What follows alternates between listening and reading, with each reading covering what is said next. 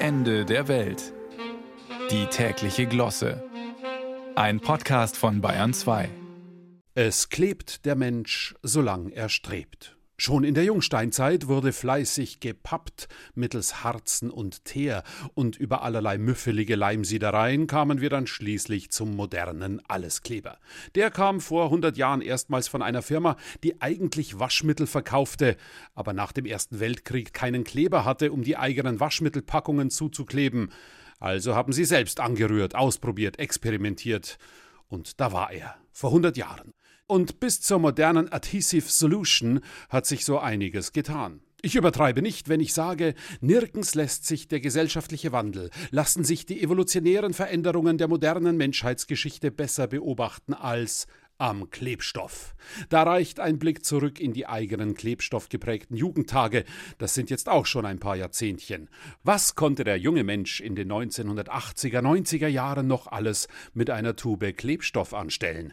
Man konnte den Polyvinylacetat-Glibber beispielsweise zu kleinen lustigen Bällchen formen und im Klassenzimmer damit herumpopeln oder sie in die Nacken der Mitschüler schießen mittels Blasrohr, selbst hergestellt aus alten Filzstiftröhren. So ging Recycling. Die Kügelchen übrigens dufteten, wie auch die ganze Tube, verführerisch giftig nach Lösungsmittel. Und das war ja eigentlich überall drin, damals. Harte Zeiten. Wir hatten ja sonst nichts im freien Westen.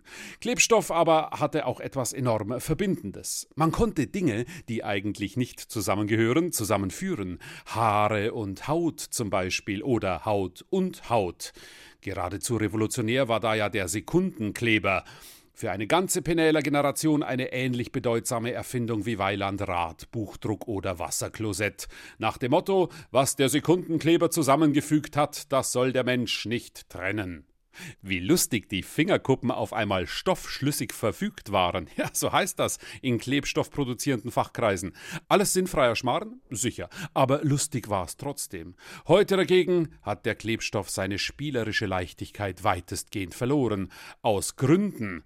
Standen wir doch gestern noch am Rande des Abgrunds und sind heute schon einen Schritt weiter wie es damals nicht nur unter Klebstoffschnüfflern hieß. Heute hat eine Generation die Hand an der Tube, die sich nicht mehr mit lustigen Klebstoffhedonismen begnügen kann. Sie verbündet sich mit dem Asphalt stoffschlüssig, um die Dringlichkeit ihres Anliegens zu zementieren.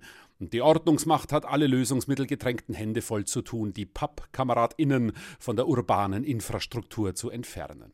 Kleber kleben halt zu gut heutzutage, weil aber Menschen mittlerweile gern die Akkus ihrer Smartphones selbst wechseln würden oder auch mal eine Scheinwerferbirne austauschen wollen, ohne wie heute unumgänglich gleich einen Neuwagenkauf zu tätigen, kündigt sich jetzt in der Klebstoffindustrie eine wahre Zeitenwende an. Künftig wolle man, so Brancheninsider, vermehrt daran forschen, wie Geklebtes nicht nur Bomben festklebt, sondern wieder gelöst werden könne. Faszinierend. Der Mensch findet immer wieder eine Herausforderung.